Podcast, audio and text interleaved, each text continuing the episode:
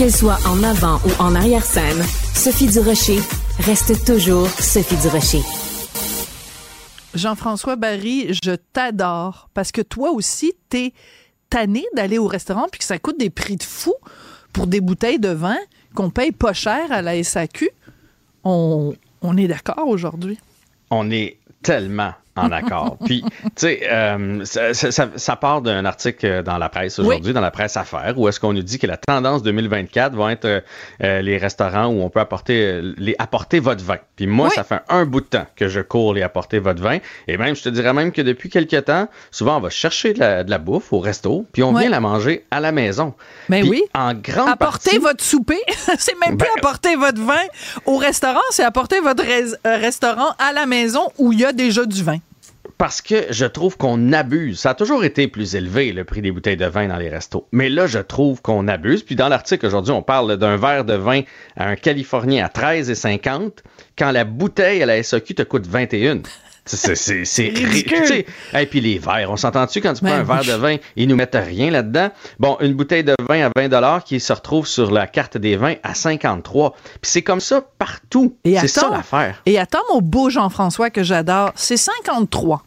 Mais mhm. après ça, quand tu t'apportes la facture, ils te chargent 15% de taxes. Puis après, on te demande en plus de payer 15% de service minimum. Minimum. Parce qu'on préférait que ce soit 18% puis plus.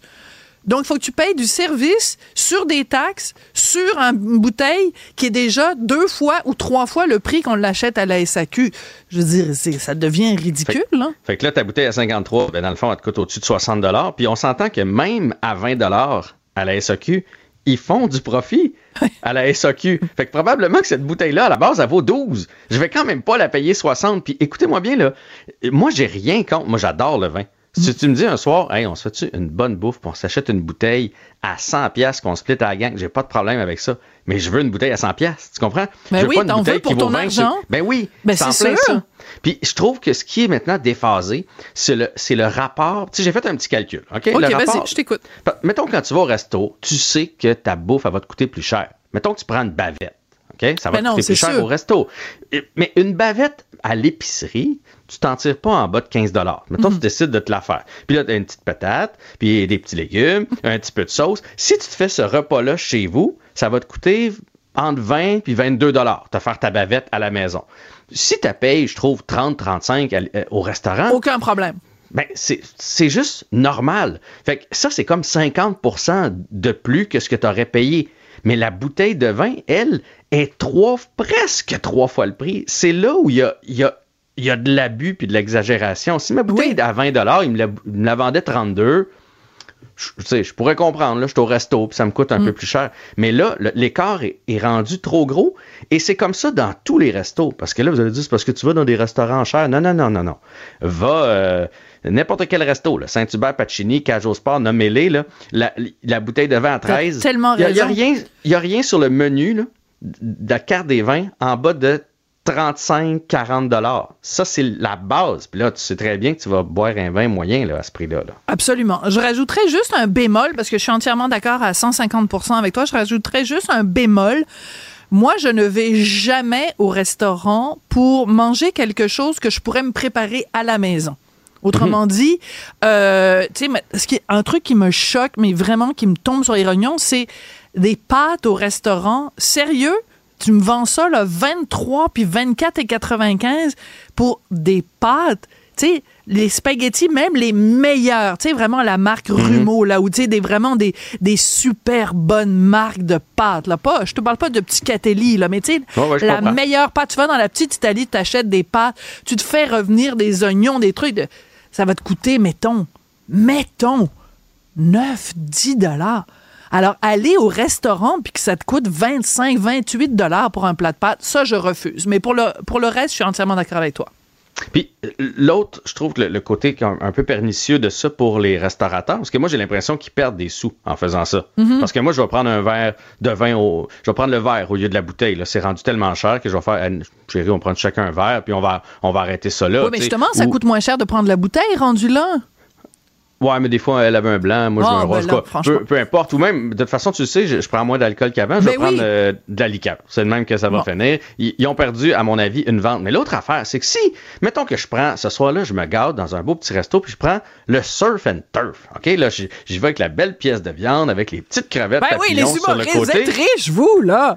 Puis là, ça me coûte 45 pièces, 50 pièces. Là, je vais regarder le menu des vins, je vais faire OK, mais là, je veux pas m'ajouter une bouteille de vin qui va aller avec mon menu parce que là, elle va me coûter 90 la bouteille de vin si je veux une bouteille de vin qui, qui, est, qui équivaut à la qualité de ce que je vais manger. Fait que là, je vais, je vais couper sur la bouteille de vin. Je vais m'acheter une bouteille de vin à 39 qui est dans les faits un vin qui va pas avec ce que j'ai acheté. Donc, lui, je trouve, à mon expérience client. Puis l'autre affaire, c'est que je trouve que ça devient gênant d'inviter des gens au restaurant, mettons, pour. Mettons, c'est la fête de quelqu'un, ou dire Mhm. on se rejoint dessus à mi-chemin, on ira manger au restaurant. Hey, inviter quelqu'un. Tu dis, c'est la fête. J'ai vécu ça avant, avant Noël. Ouais. C'était la fête de ma conjointe. On va-tu au resto? Là, tu arrives au resto, tu veux jaser un peu, tu prends un apéro. Là, à ce temps, tout le monde a des apéros bien fancy qui te coûtent euh, 16-17 piastres parce qu'il y, y a deux tranches de, de- d'orange puis un, un- un feu de Bengale qui sort de cette affaire-là. Là, il, te- là, il te charge ça 17 piastres. Puis J'adore là, ça. puis- Puis là, là, la bouteille de vin un petit peu plus tard. Puis là, quand tu regardes ta facture, à la fin, tu fais tabarouette pour la fête de Nathalie. Tu Ouais. pour juste aller souper avec elle, ça vient de me coûter. La moitié d'un billet d'avion pour. tu Ben oui, c'est ça. Mais là, on- maintenant, on sait combien t'es payé pour une journée de travail. Non, mais je veux dire, t'as as tout à fait raison.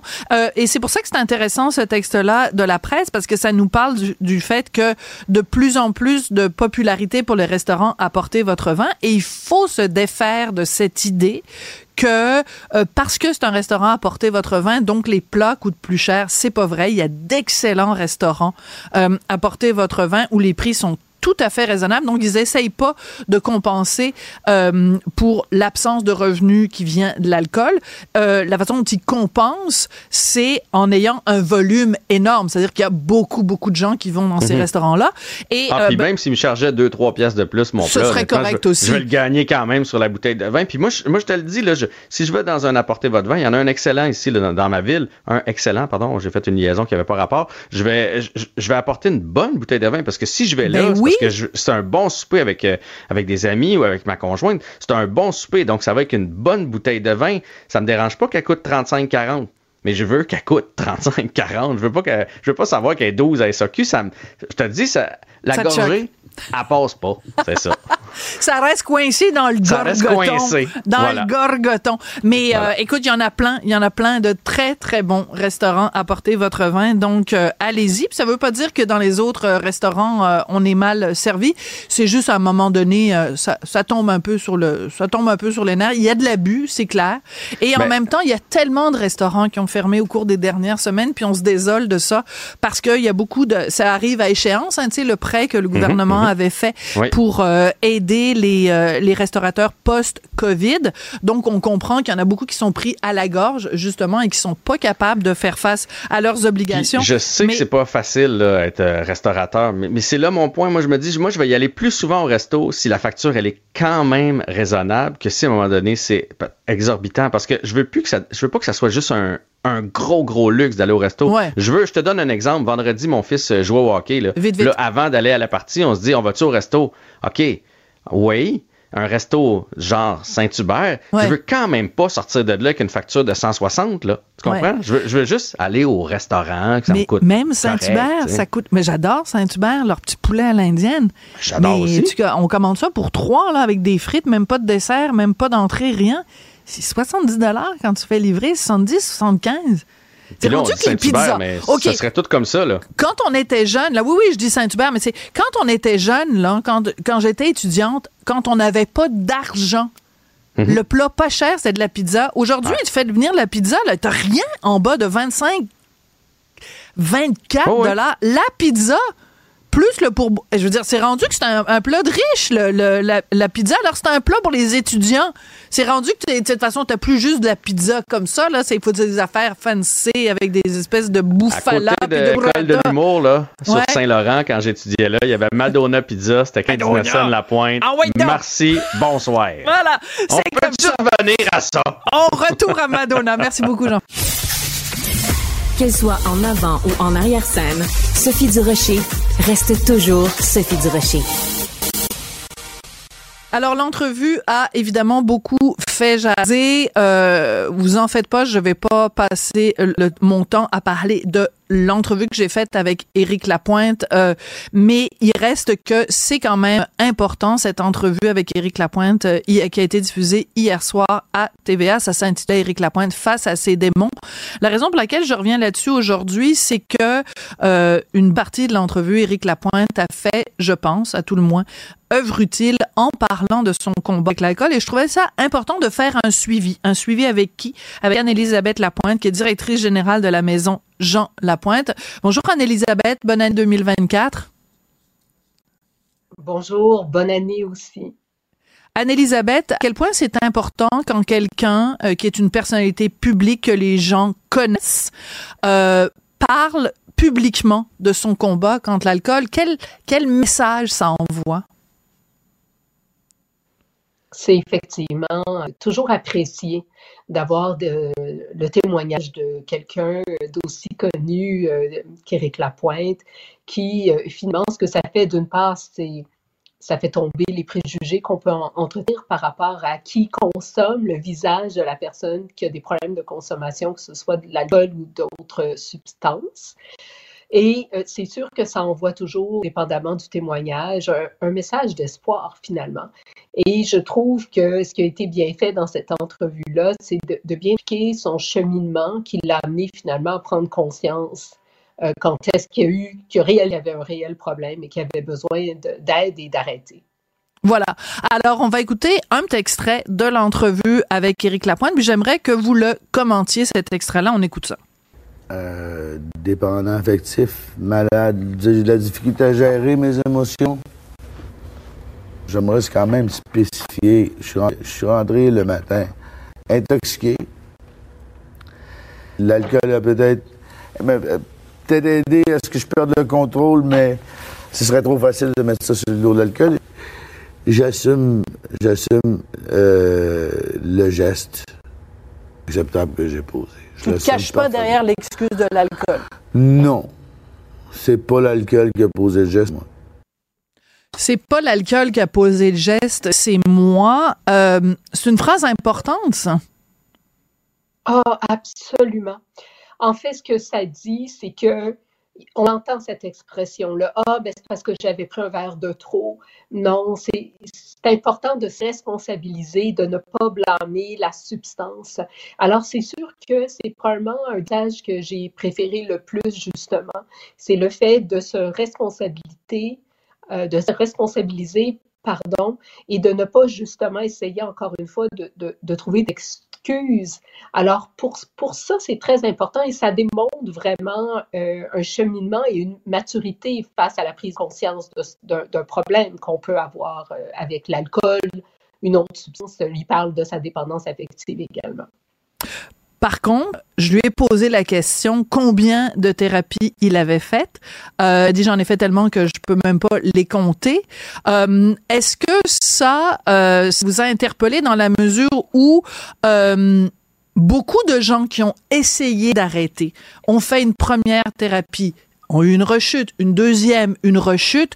Euh, dans quelle mesure ça peut aider les gens ou ça peut les, les inhiber d'entendre ça? Est-ce que ça les encourage ou ça les décourage d'entendre ça? Je suis curieuse de vous entendre là-dessus, Anne-Elisabeth.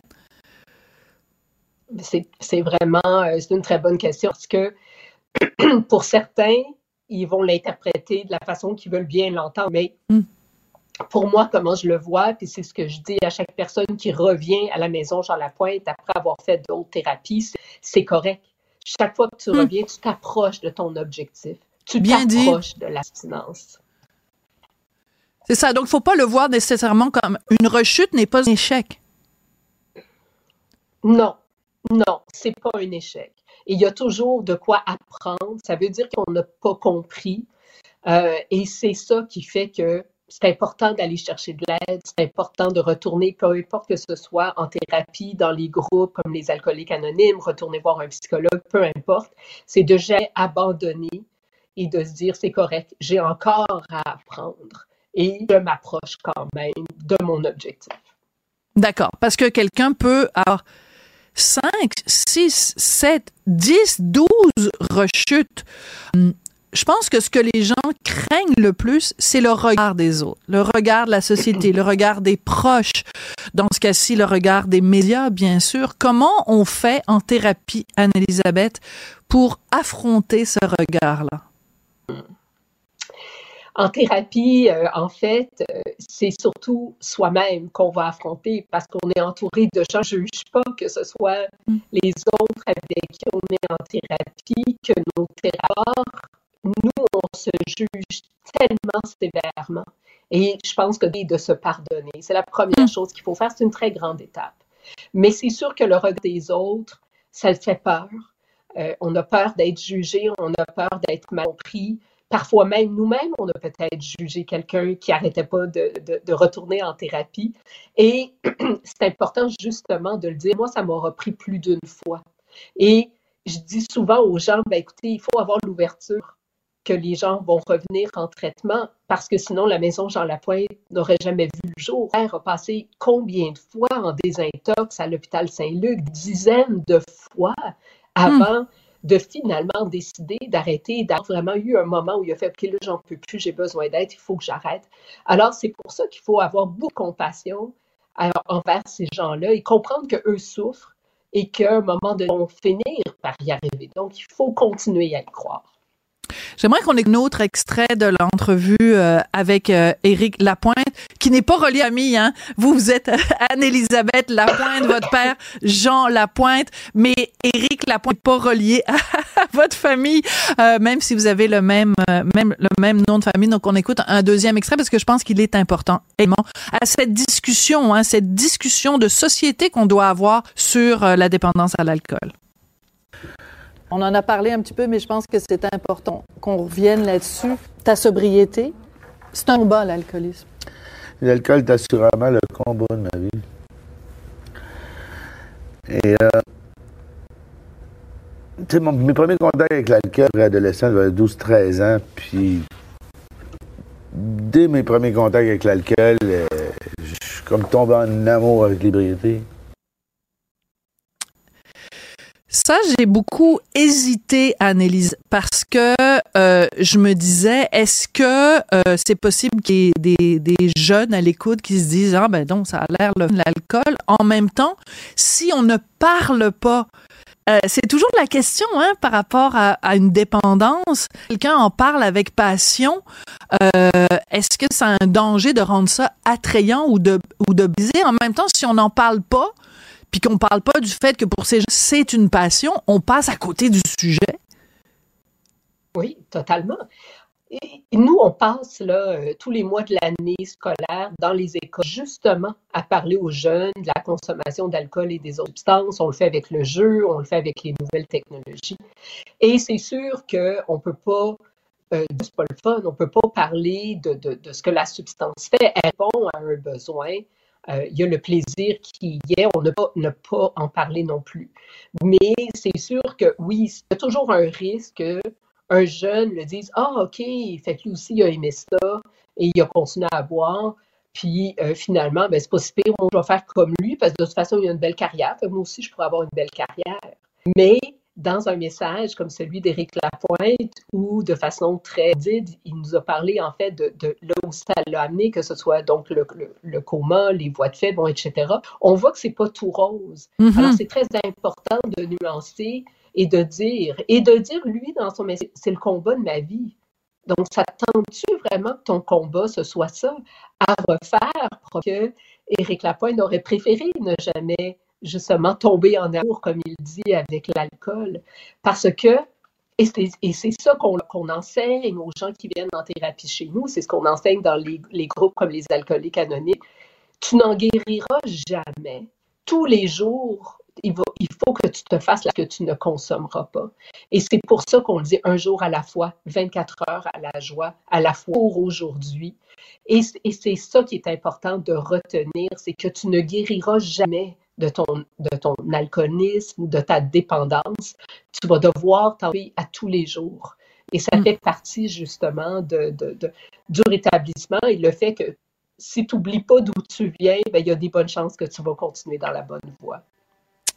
C'est un message d'espoir très important Merci beaucoup, Anne-Elisabeth Lapointe. Je rappelle que vous êtes directrice générale de l'agent Lapointe et continuez à faire votre bon travail. C'est très apprécié. Merci beaucoup.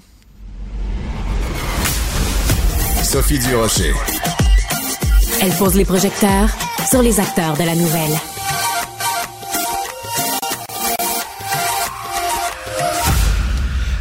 Début janvier, vous avez pris des bonnes résolutions. Vous avez dit, ah, cette année, moi, je vais bien manger. Alors, Oui. vous avez besoin d'Isabelle, évidemment, pour vos bons conseils. Mais toi, bonjour Isabelle, tu vas nous donner des conseils pour éviter les attrapes. J'adore ce genre de conseils-là. Écoute, c'est compliqué, Sophie, à l'épicerie parce qu'on décide, la décision d'achat se fait à peu près en 15 secondes. Tu, tu vois toutes sortes de sans sucre, sans gras. Ça a l'air très attirant, mais il faut aller au-delà de ça D'accord. et regarder le tableau de valeur nutritive et la liste d'ingrédients parce que souvent on fait berner. Exemple, beurre d'arachide régulier Ouais. ou 25% moins de gras. OK. Donc, qu'est-ce qui t'interpelle? Toi, tu vois vite, vite. là, ah, lui, il y a 25 moins de gras léger. C'est super. Je veux justement faire attention à ma ligne. Ben, je vais prendre celui-là. Et là, quand tu regardes les ingrédients, Bon, ben là, 25% moins de gras, mais 50 plus de sucre. En Ben plus, là, il y a- il y, a tu- plus de sel. sérieux?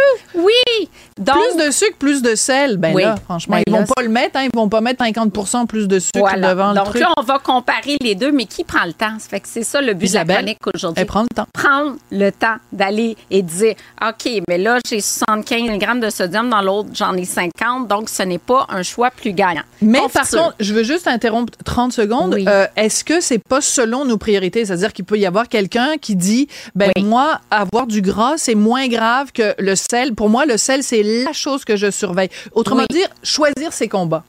Oui, tout à fait, mais généralement, quand c'est moins de sucre, moins de gras ou moins de sel, souvent, c'est moins intéressant globalement pour la santé. Mais je comprends ton point, tu fais de l'hypertension, c'est le sel numéro un que tu dois surveiller. Effectivement. D'accord. Nuance de plus à regarder. Alors. Confiture sans sucre ajouté, tu ah, c'est super. Quand on pense confiture, on pense sucre. Quand on voit sans sucre ajouté, Sophie, ça veut dire qu'il y a des faux sucres, des édulcorants. Donc, moi, je suis contre les édulcorants. Ben oui, tu nous l'avais déjà dit, tu as fait toute une chronique là-dessus l'année Voilà. dernière. Ben Donc, oui. l'aspartame, le sucralose. Et dans le cas ici, ben là, on a du sucralose qu'on appelle aussi du Splenda. Donc, il y a vraiment des meilleures marques de confiture sur le marché où on où c'est sucré du jus de fruits seulement, où on n'a pas de faux sucre. Je pense à Caprice d'Antan, qui est une entreprise de la ville de Québec. Hmm. Donc ça, ça me plaît moins. Puis je dirais un autre petit conseil dans les confitures. Ici, j'ai une confiture trois fruits. Euh, premier ingrédient, sucre. Premier ingrédient? Oui. Faudrait que ça soit le deuxième. Ben là, quand même. Confiture, c'est quand même sucré. C'est parce que c'est pas des fruits avec du sucre.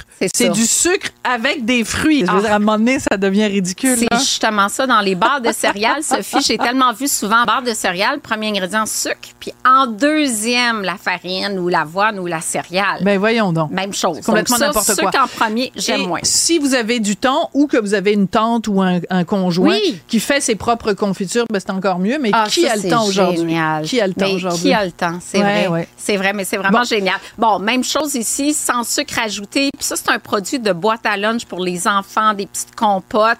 Encore une fois, on a des faux sucres. Moi, pour les enfants, j'aime encore moins ça. Il y a du sucralose dedans. Donc, on y va vraiment avec la compote, avec, sucré avec le jus de fruits ou pas avec du sucralose, surtout pas pour les Donc, enfants. ça, c'est vraiment, excuse-moi, là, Oui. mais c'est vraiment trompeur parce qu'ils disent sans sucre ajouté. Oui. Mais vous en avez ajouté des sucres. C'est juste que ça s'appelle du sucralose au lieu de s'appeler Euh, du oui, sucre. c'est ça. Mais dans le fond, on nous prend un peu pour des gnochons. C'est un, édulcorant. Fait que Ouais. dans la je le mets là, ça mais je- tu repars avec. là. Moi, je veux pas ça. Là. les- Je veux les- pas. Garde-toi. Garde tes cochonneries pour toi, Isabelle. Ah, Stéphanie sourit. ben, effectivement, c'est pas nécessairement des bons choses à amener comme ça ici encore sans sucre. Puis on met de l'avant fait avec du lait et des œufs. Tu wow, comme quelque chose qu'on ferait maison, tu vois. Et sans sirop de maïs. Ingrédients sorbitol, maltodrine. Et après ça, on a du shortening d'huile de palme et de et de l'aspartame. Ben là, mais disons- alors c'est ça, c'est aussi, à un moment donné, il faut se servir de sa tête aussi. Oui. Quand on dit, euh, fait, fait à la maison, ben moi, à la maison, c'est drôle, j'ai pas un pot avec du dextrose puis du bling wing wang wang wang. Moi, quoi ces affaires-là? Il y a personne qui fait la cuisine. C'est n'importe moi, j'amène les céréales ici parce que, bon, ils ont fait les manchettes sur Ouais. les réseaux sociaux parce qu'on vend beaucoup l'apport en protéines. Puis là, Ouais. y a- y a- c'est bon pour mes muscles. Je prends 13 grammes de protéines le matin. Là, dans le tableau, ben, on se rend compte que l'apport protéique est défini avec. Fait que, tu sais, tu Ah, ben là- c'est un petit peu trompeur parce que la céréale A, par portion de 55 grammes, n'apporte que, attendez, 5,5 grammes euh, de protéines. 5,5 de protéines. Fait qu'il n'y en a pas tant que ça. Alors, quand, alors qu'eux disent 13 grammes, Oui, c'est parce que c'est sûr, tu rajoutes du lait, tu as des protéines animales. voilà. Ben, c'est comme si je te disais, je vais te vendre mon cellulaire, puis je vais dire, mon cellulaire, il vaut 3000 dollars, mais en fait, mon cellulaire, il vaut 1000 dollars, mais le, le boîtier est en diamant, C'est ça. puis il vaut 2000 dollars, lui. Euh, je- Mon cellulaire, il, il vaut 3000 dollars. ben, j'adore. voyons, Sophie, là. J'adore ça. Mais surtout que la tendance, c'est à boisson d'avoine, boisson de qu'à ce Voilà. moment-là, c'est des boissons qui sont pas protéinées, fait qu'on va pas le chercher. Il n'y a aucune protéine dans les boissons d'amande puis les Euh, boissons 1 d'avoine? gramme par tasse versus 8-9 grammes pour De le lait. Et là, la tendance est au lait ultra protéiné. Fait que c'est sûr que tu as des laits beaucoup plus riches en protéines maintenant. Donc, bref, c'est- c'est d'autant plus trompeur que ça Oui. dépend du lait que tu Oui. utilises. Euh, oui, justement. Bon. Ça dépend du lait. Bon. Et euh, bon, des chips de J'aime ça légumes. quand ça fait crunch crunch parce qu'on est à la radio puis ça prend du crunch crunch. Ah, bon. OK, ça, ce Oui. genre de truc-là, Oui. j'adore ça. Il y en a au sriracha. Oui, Je, c'est je- bon. je hein? commence le sac, je suis pas capable de. Je Ah. le finis. Et, et puis, est-ce que tu penses que c'est meilleur que des croustilles de pommes de terre? Pas en tout. Ben, c'est ça. C'est pas Mais, mais rendu là, je m'en fous complètement, Voilà. mais c'est juste ça goûte bon. Ah, ben, c'est ça. Ben, ça, il faut juste savoir que c'est pas meilleur parce que la liste Ben d'ingrédients est beaucoup plus longue qu'une une chip régulière où c'est pommes de terre sélectionnées, huile, sel. Donc là, on, on a beaucoup plus d'additifs et à chaque, bon, c'est pas une portion de légumes et c'est beaucoup plus salé que des croustilles de pommes de terre régulières. sérieuse? Ah oui. oui. Ça, c'est plus. Il y a plus de sel là-dedans que Oui. des chips. Oui, toutes les croustilles de légumes. Normalement, euh, une croustille 250 mg de sodium, là, on est plus en général dans le légume autour de 400. Fait que c'est quand même pas mal plus. Euh, Est-ce qu'on a fini? Non, on n'a pas. Il nous reste un petit peu de temps, mais c'est parce que je suis déçue parce que moi, le- Oui. le- le- le- le- le- l'espèce de sucre de caramel de. de- Oui. Écoute ça là, c'est une crise cardiaque à, à- à elle Ah. toute seule. Il faut que tu me parles de ça. Bon, c'est quoi ça? c'est pour mettre sur la crème glacée. Mais qu'est-ce qu'on a besoin de mettre ça sur la crème glacée? Ben- ben non, Moi, je vais te le dire, là, dans ma religion, là, Oui. dans ma religion, il y a une chose que tu mets sur de la crème glacée, c'est du sirop d'érable. Oh, sirop d'érable, c'est bon pour la santé. Oui, Mais de toute façon, tu le sais, j'en mets sur tout, moi, Ah, je la sais, crème, je la- sais. du sirop d'érable. J'en mets, j'en mets quasiment... euh, Mais c'est vrai qu'il n'y a rien de meilleur parce que Bon. ça, c'est ultra transformé. Ben là. Et là, on dit, Attends, faut le dire, c'est quoi? Parce que oui, on est à la télé maintenant, mais on est Oui. aussi à la radio. c'est un sirop au caramel. Donc, pour mettre sur la crème glacée, du moins la photo. Et j'imagine qu'il y en Ben a oui. qui mettent ça sur des crêpes, sur d'autres choses. Et là, on dit 100 gras. Ben, zéro gras. C'est vrai qu'il y a zéro gras. Mais il y a tellement de sucre. Il y a 51 grammes de glucides, l'équivalent de 10 sachets euh, de sucre. Mais pas juste ça. Il y a Par 200 portion. mg de sel. mais Euh, du sel dans un sirop sucré? Oui. OK, moi, je débarque de l'autobus. Oui, oui, là, ça marche ça. plus, là. C'est rendu que même quand tu achètes de la cochonnerie sucrée, il y a du sel dedans. Puis quand Oui. tu achètes des cochonneries salées, il y a du sucre dedans. Voilà. Écoute, c'est fou, le sel, il y en a Maudite partout. affaire. Ma tante Euh, Sophie est fâchée. là. Autre céréales, bon, évidemment, pour les, euh, Ben pour là, les enfants. Ben c'est là, du gros n'importe quoi, ça. Ça Oui. s'appelle Crave au chocolat. Une source de euh, minéraux. attends, source de hui- euh, fait de grains entiers, c'est très alléchant, surtout avec les personnages, les enfants adorent. Mais c'est juste dire, ben évidemment, il y a 16 grammes de sucre, c'est l'équivalent de 4 petits sachets de sucre. Par Donc, bouchée? Euh, non. Par portion. par tasse, par portion. OK. Moi, la prochaine fois que je vais à l'épicerie, je veux t'avoir avec Oui. moi. Ou encore mieux, je vais me promener à l'épicerie en réécoutant Cube, Ah, en balado, avec tes bons conseils dans les oreilles. Merci beaucoup, Isabelle. Merci, Sophie. C'est vraiment. Là, tu repars avec toutes tes Ben cochonneries. Moi, je veux sûr. pas manger ça, là. Il n'y a rien de bon, là. Ben, pas sûr. qu'il n'y a rien de bon, mais il n'y a pas grand-chose de Il n'y bon a pas là-dedans. grand-chose. Merci, Merci. beaucoup. Sophie Durocher. Passionnée, cultivée, rigoureuse. elle n'est jamais, jamais à court d'arguments. Pour savoir et comprendre, Sophie Durocher. Je sais pas si euh, je suis la seule qui s'est fait briser ses rêves avec cette chronique d'Isabelle Huot, mais moi, les croustilles de légumes, j'étais sûre T'es que, déçue, je, que hein? je faisais un bon choix, Ouais. malheureusement. Voilà. Ouais, C'est pour ça que c'est bien d'avoir Isabelle comme amie parce qu'on on s'en porte mieux après. Tout à fait. T'es en train d'oublier ça comme cochonnerie. Repars avec toutes tes affaires. Toi, je veux rien rester. Mais ce que je trouve le fun quand même, c'est qu'Isabelle a choisi des, euh, des, des produits qu'on est susceptible d'acheter en épicerie. là. Elle est pile dessus. Parfait. Donc ça, c'est le fun. Puis on peut répéter justement ses conseils en épicerie. Sophie, je veux revenir sur ta chronique dans le journal de Montréal ce matin où tu dis que pendant tes vacances à Punta Cana, tu as été découragée de voir à quel point les gens, mais même des familles, ensemble étaient rivés sur leur cellulaire, qui passaient pas des moments ensemble à se jaser. Et moi, j'ai vu le commentaire d'un lecteur passé qui dit que lui, ce qui l'a frappé en vacances, c'est plutôt des gens sur des chaises longues qui jasaient sur leur haut-parleur. Ah, ça, là, de toute façon, ça devrait, fléau, hein? ça devrait être interdit. La seule, le seul moment où tu devrais avoir le droit, euh, puis là, je vais être un petit peu fasciste, mais le seul moment où tu devrais avoir le droit d'écouter ton cellulaire sur haut-parleur, c'est quand tu es tout seul dans ton auto ou tout seul chez toi. À partir du moment où il y a des gens autour, les gens ne s'intéressent pas à ta conversation. Ta conversation n'est pas intéressante pour moi. Mais je comprends pas en fait que les gens aient envie de partager leur Mais oui. intimité.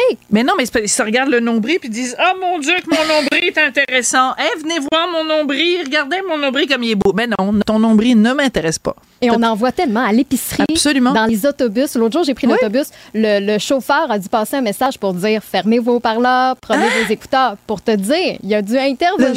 chauffeur d'autobus, c'est très drôle, j'adore ça. Alors, une fou. prochaine chronique, peut-être, je vais revenir là-dessus. Pourquoi pas, effectivement. Et euh, partagez vos réactions, évidemment, par courriel au studio.cube.radio. Et vous pouvez nous texter en tout temps. Ça se passe en direct, là, la messagerie texte. Je lis constamment vos textos, le 1-877-827-2346, le 187 Radio. Et j'ai reçu d'ailleurs euh, plusieurs messages aujourd'hui de gens qui sont contents de la nouvelle euh, émission de Mathieu Bocoté qui s'est ajouté euh, à la programmation nouveauté de cette saison 2024. Mathieu, que vous pouvez entendre du lundi au jeudi de 8h à 9h. C'est vraiment le fun de vous lire. Donc, continuez de réagir avec nous.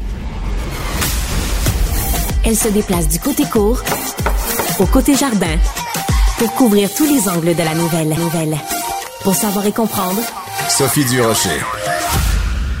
Moi, j'adore quand les invités euh, rentrent en studio ici à Cube et que juste la façon dont ils sont habillés, déjà, c'est une, une déclaration. Alors, Annie-Ève Collin, qui vient d'entrer en studio et qui est militante pour la liberté d'expression et formée en philosophie, qui est l'auteur, la co-auteure d'une lettre ouverte publiée dans le Journal de Montréal, est arrivée en studio.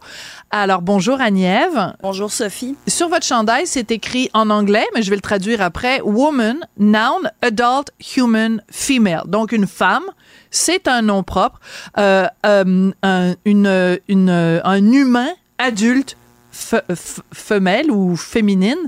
Donc, euh, on, sent que c'est cette question-là de euh, la définition de l'identité de genre, c'est quelque chose qui vous préoccupe, Annie-Ève? Oui, bien, euh, ce, coton ouaté-là vient d'une ligne de vêtements qui a été partie par la militante anglaise Posy Parker, qui a justement voulu montrer qu'on a juste à dire ce que c'est qu'une femme pour se faire accuser de semer la controverse, parce que c'est exactement ça qui est arrivé Tout avec à elle. fait.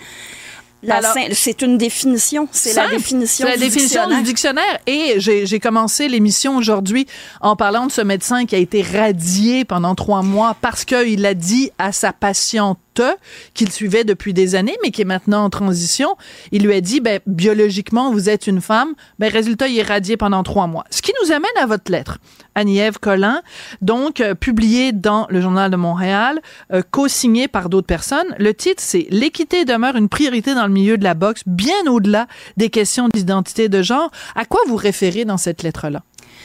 Eh bien, euh, vous savez, on nous dit, on martèle que le sexe et l'identité de genre doivent être distingués. Bien, justement, qu'on distingue. Hmm. Dans le sport, il y a des catégories basées sur le sexe, pas sur l'identité de genre. Donc, Bon. euh, c'est pour ça que, par exemple, en boxe, il y a la boxe féminine et la boxe masculine. Et il y a eu récemment, en 2023, le cas d'une boxeuse qui s'est présentée le jour de son combat de boxe et elle a appris à la dernière minute que son opposante était en fait un opposant. Donc, c'était une femme trans. C'est à ça que vous faites référence? Oui, parce que, bon, pour ce qui est de la boxe, comme on le dit dans la lettre, c'est particulièrement flagrant parce que là, il n'y a pas seulement un problème d'équité, c'est carrément une question de sécurité. Mais les différences physiques entre les sexes, elles sont flagrantes au point que, peu importe le sport, pratiquement, mélanger les sexes, ça donne une situation qui n'est pas équitable pour les femmes. Si on veut vraiment distinguer le sexe de l'identité de genre, eh bien qu'on le fasse, qu'on utilise des terrains, mais il faut qu'on puisse, je veux dire, qu'on garde hommes et pour ce à quoi ils ont toujours référé, c'est-à-dire les humains selon leur sexe. Des gens revendiquent une identité de genre, veulent la faire reconnaître, aucun problème avec ça, mais que ce soit ça qu'on demande de reconnaître, puis qu'on comprenne que en sport, les distinctions, il y a des catégories faites sur la base du sexe parce que les différences entre les sexes, les différences anatomiques, elles sont là. Et euh, elles ont un impact. Parce que, par exemple, par exemple, on prend une nageuse transgenre comme Leah Thomas, euh, qui est donc née biologiquement un homme, mais qui maintenant s'identifie comme femme, compétitionne avec d'autres femmes, bon, gagne un certain nombre de, compétitions ou enfin se classe très bien, euh, ça n'a pas d'incidence, ça a une incidence sur le fait qu'elle gagne des médailles qui peut-être normalement aurait dû aller voir à, à, des femmes. Mais là, quand on parle de la boxe, c'est différent. C'est-à-dire qu'il y a une opposition physique entre deux sportifs.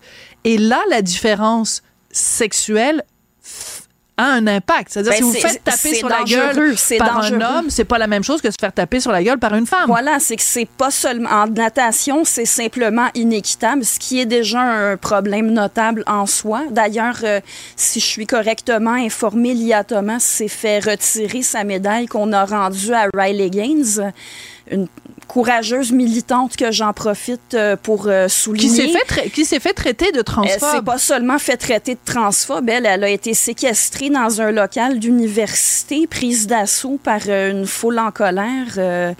Bon, vous savez que j'ai vécu oui, la même chose une, version, une version miniature de ça à McGill, mais elle, c'était... Lors de la visite de M. Wintermute, on en avait parlé d'ailleurs abondamment à Cube Radio. Alors, j'aimerais ajouter l'identité de genre. Ceux qui, qui mettent de l'avant ce critère-là disent eux-mêmes que c'est un ressenti qu'est-ce qu'un ressenti peut avoir comme pertinence quand il s'agit de savoir dans quelle catégorie sportive on doit performer? La question est lancée, la question est lancée à Nièvre et euh, c'est important de mentionner ni vous ni moi, on est en train en ce moment de nier euh, la sincérité de la démarche. C'est-à-dire qu'il y a réellement des gens qui ont de la dysphorie de genre et qui donc choisissent de transitionner d'un genre à un autre euh, et euh, leur expérience est tout à fait valide. La question que vous posez euh, et qui est brillamment exposée dans ce texte publié dans le Journal de Montréal, c'est la question de est-ce que à partir de ce ressenti-là, ça donne le droit de compétitionner dans des catégories qui elles sont établies non pas en fonction du genre mais en fonction du sexe? Voilà. Et euh, bon, oui, on est dans un état de droit. Les droits des uns et des autres doivent être équilibrés. À partir du moment, bon, on a la liberté d'agir comme on veut, mais dans les limites imposées par les droits des autres. Ici, c'est particulièrement flagrant parce que c'est carrément le droit à la sécurité des femmes dans le sport. Alors, vous écrivez cette lettre avec d'autres personnes. On voit ici euh, Normand Baillargeon, que les gens euh, connaissent bien, Michel Sirois de l'organisme PDF, bon, Yvon Dallaire, euh, des psychologues, plein de gens de la société civile qui ont choisi de, de co-signer cette lettre-là parce qu'il y a un événement qui s'en vient. C'est la Coupe de Brenton qui est prévue le 1er février. Qu'est-ce que vous craignez avec la Coupe de Brenton, Agnève? Eh bien, entre autres, euh, si on laisse des hommes, des gens qui sont biologiquement des hommes participer à la compétition, des femmes qui ont travaillé, qui se sont entraînés, qui s'attendaient à pouvoir compétitionner dans des conditions équitables et sécuritaires, pourraient se retrouver à faire un choix déchirant, soit compétitionner malgré un danger disproportionné, soit se retirer de la compétition, comme euh, Katia Bissonnette. euh, à, à mon sens, elle a été contrainte de se retirer. Katia Bissonnette. Vous Katia pourriez, Bissonnette, qui est euh, donc cette boxeuse qui, une fois informée que son opposant était un, son opposante était en fait un opposant, donc un mâle biologique, a choisi de se retirer. Euh, je trouve que ce sont des questions qui sont extrêmement importantes à Nièvre Collin. Donc, j'invite tout le monde à aller lire cette lettre publiée, publiée dans le Journal de Montréal. L'équité demeure une priorité dans le milieu de la boxe. Et euh, partons cette discussion-là, faisons-la de façon respectueuse, mais on peut pas faire l'économie, en tout cas, d'un débat. En tout cas, moi, je refuse de faire l'économie d'un débat. Je pense qu'on a tous le droit, comme citoyens, de se prononcer sur ces questions-là, et vous le faites brillamment dans cette lettre-là. Annie-Ève Collin, je rappelle que vous êtes militante pour la liberté d'expression et formée en philosophie. Merci beaucoup et bon courage pour 2024. Sophie Durocher. Un savoureux mélange artistique de culture et d'information.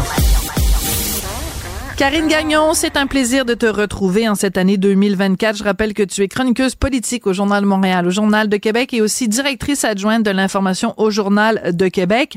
Euh, Karine, tu voulais euh, réagir à cette chronique dans le Journal de Montréal que j'ai signée ce matin sur euh, les cellulaires omniprésents, même quand on est en vacances, parce que ça, ça te rejoint toi aussi, ça te choque ce genre de situation-là? Ah, je remarque ça souvent. euh, tu sais, dans le fond, ça coûte très cher. Ça coûte plus cher que jamais, en fait, là, partir en voyage euh, dans le sud ou n'importe où. Puis je remarque souvent ça que les gens euh, sont en famille, sont en voyage, mais finalement sont pas là vraiment Mm. ensemble. Ils sont chacun, comme tu le décrivais, là, la scène à Punta Cana, là, chacun sur leur téléphone, tablette, euh, ordinateur, euh, bon, n'importe quel appareil, là. Puis au lieu de se parler, euh, ben ils écoutent des trucs. Les enfants écoutent des affaires aussi parce que j'imagine qu'on voit ça comme un moyen de, de les garder tranquilles entre guillemets. Euh, sauf que c'est, moi je trouve ça toujours triste parce que ben pour ma part, je suis un peu comme toi. là. tu dis ma tante Sophie a décidé que la règle c'était de ne pas avoir le, le téléphone cellulaire à table. Moi aussi j'ai j'ai mis euh, cette règle-là euh, en œuvre chez nous euh, quand ma fille était petite parce que je trouve que un peu comme les voyages, tu vois, les, les moments où on se retrouve autour euh, d'un d'un bon repas, c'est là qu'on se parle en famille, c'est là qu'on échange, c'est là qu'on se dit si on va bien, si on va pas bien. Euh, et puis euh, donc quand on- n'est pas présent, tu sais, tu dis le père, tu racontes dans ta chronique le père Ouais. qui écoute un match. C'était incroyable. souvent En mangeant, il mangeait puis il écoutait un match, donc il y avait même pas d'interaction, tu sais. euh, euh, puis il- il- le son était mis là, il était là puis il écoutait, puis c'était absolument incroyable. Mais j'irais plus loin que ça, euh, Karine. Tu dis euh, c'est le moment où on se parle une euh, et, et où on sait si on va bien. Mais parfois aussi, il y a des silences. Parfois, c'est même pas à travers les mots qu'on comprend que euh, notre ado traverse un mauvais moment ou que maman est préoccupée parce que euh, grand-maman est malade. Ou c'est des... Mais si on est tous comme ça pendant qu'on mange, on ne voit même pas les autres. C'est- même, même une communication non verbale. Elle est, elle est spoliée, elle est, elle est inexistante. Ben, on, on ne constate pas euh, comment euh, va notre conjoint, Voilà. notre conjointe, euh, nos enfants. Et c'est pareil, euh, admettons qu'on voit un paysage. Si on est sur la machine, je suis désolée, là, mais le paysage a beau être magnifique, on le voit plus. Les gens ne le regardent plus, ils s'émerveillent plus, alors que à mon sens, c'est ça la vie, là. Tu sais, c'est de, de voir des belles choses, de s'émerveiller devant des, des endroits, des gens, des cultures qu'on qu'on connaît pas ou qu'on découvre. Sauf que si on est constamment branché, ben c'est sûr qu'on on les fait pas ces découvertes-là. Et ce qu'il y a aussi à travers tout ça, Sophie, c'est qu'il y a des impacts euh, psychologiques assez Oui. importants et on commence à le voir. Moi, je dis souvent que nos enfants vont avoir servi de cobayes parce qu'en fait, euh, tu sais, par rapport à tous les téléphones intelligents, le fait d'être branché constamment, d'être tout le temps sur les réseaux sociaux, il y a à peu près pas d'encadrement, on s'entend là-dessus. C'est un nouveau phénomène, tu sais, dans l'échelle du temps. Et là, on commence à avoir de plus en plus d'études qui démontrent que ça cause des problèmes d'anxiété et de dépression. Et euh, tu sais, au Québec, puis aussi, ça a été exacerbé par la pandémie. On s'entend qu'on a tous été plus branchés que jamais. Alors, je pense que ça demande un effort supplémentaire. Et je pense aussi que les parents doivent montrer l'exemple, que l'école doit montrer l'exemple. Et là, c'est bien, il y aura plus de cellulaire en classe. Mais tu sais, il fait un temps où- Alléluia. non, non, mais tu sais, tu pouvais emmener n'importe quel appareil, Mm. ton cellulaire en classe, puis même pas écouter. Puis moi, je trouve que ça, ça a aucun bon sens. Là, c'est, ça défie toute logique parce qu'on peut pas. À un moment donné, là, euh, je pense qu'à force de faire trois, quatre choses en même temps, mais d'être jamais vraiment toute là, dans le moment présent, concentré, je pense que le cerveau, il doit bugger quelque part. Puis il doit développer aussi des troubles d'apprentissage, puis de concentration. Euh, puis Absolument. je pense que c'est ça, les parents, si on est toujours branchés, euh, puis qu'on mange avec le téléphone ou la télé, tu sais, c'était le même principe quand on était petit. C'est vrai, euh, c'était la télé. chez- oui, chez nous, la, la télévision, en mangeant, c'était non. Il n'y en avait pas dans la cuisine non plus, mais je me souviens qu'il y en avait plusieurs qui avaient ça. C'est le même principe, mais qui s'est transposé, mais de façon encore plus envahissante parce que ça nous suit partout. Voilà. Alors, tu sais, Puis quand- au moins, au moins quand c'était la télé, tu pouvais dire, ben papa, maman, les enfants écoutaient le même programme. Mais là, c'est chacun son programme. Tu sais, c'est chacun dans sa bulle, chacun dans son univers. Euh, je regrette par contre d'avoir écrit cette chronique-là dans le Journal de Montréal, le Journal de Québec. Sais-tu pourquoi? La prochaine fois Parce que je que vais au restaurant, moi, tous les, te faire les- surveiller, Sophie. je vais me faire surveiller. Fait que si à un moment donné, je suis en contact justement avec Karine Gagnon parce que ma chronique pour le Journal de Montréal est en retard, puis que tu m'envoies un, un petit appel en disant Hey Sophie, ta chronique est pas rentrée, ben là, tout le monde dans le restaurant va dire Ah, Madame Durocher, vous faites la morale aux autres, puis vous, vous êtes pas mieux. Alors, j'aurais, j'aurais peut-être dû écrire sur un autre sujet, mais euh, je vais Mais faire ça très dépend, attention. Ça, ça dépend à quelle fréquence tu l'utilises. Tu sais, de le prendre un petit Voilà. peu ou d'avoir les yeux rivés dessus tout le repas puis de pas parler à ta famille, de pas parler à la personne qui t'accompagne. Il y a une différence, je pense. Il faut, faut être absolument. logique. Là. Ouais. Mais, mais ça soulève aussi la question, tu sais, parce que tu disais, euh, quand on donne euh, systématiquement des cellulaires ou des, euh, ou des iPads aux enfants pour les tenir tranquilles, des fois, je me pose la question, pourquoi les gens ont des enfants? Si vous trouvez que c'est si dérangeant que ça, un enfant, si même à table, vous avez rien à y dire à cet enfant-là, puis que c'est juste quelqu'un que vous voulez anesthésier, ben, ayez pas d'enfant. Ou alors, Ouais, euh, confiez-le à la DPJ dès qu'il naît, cet enfant-là. Si ça vous intéresse pas avoir des enfants, on se pose vraiment, vraiment la question. Merci beaucoup, Karine. Ah, Excuse-moi, je te pose une question, je te laisse même pas le temps de répondre. hein. Oh mon Notre Dieu. société de l'image, je pense que ça fait partie de ça. Oui, c'est ça. Ben, les obligations. Ben là, on devrait dire aux gens, n'ayez pas d'enfants si vous avez l'intention de toute façon de le parquer devant, devant un cellulaire. Merci beaucoup, Karine. Je rappelle que tu es euh, donc chroniqueuse politique au Journal de Montréal, Journal de Québec et aussi directrice adjointe de l'information au Journal de Québec. Merci à tout le monde. Je vous laisse entre les mains expertes, oui, je vais le dire, de Mario Dumont.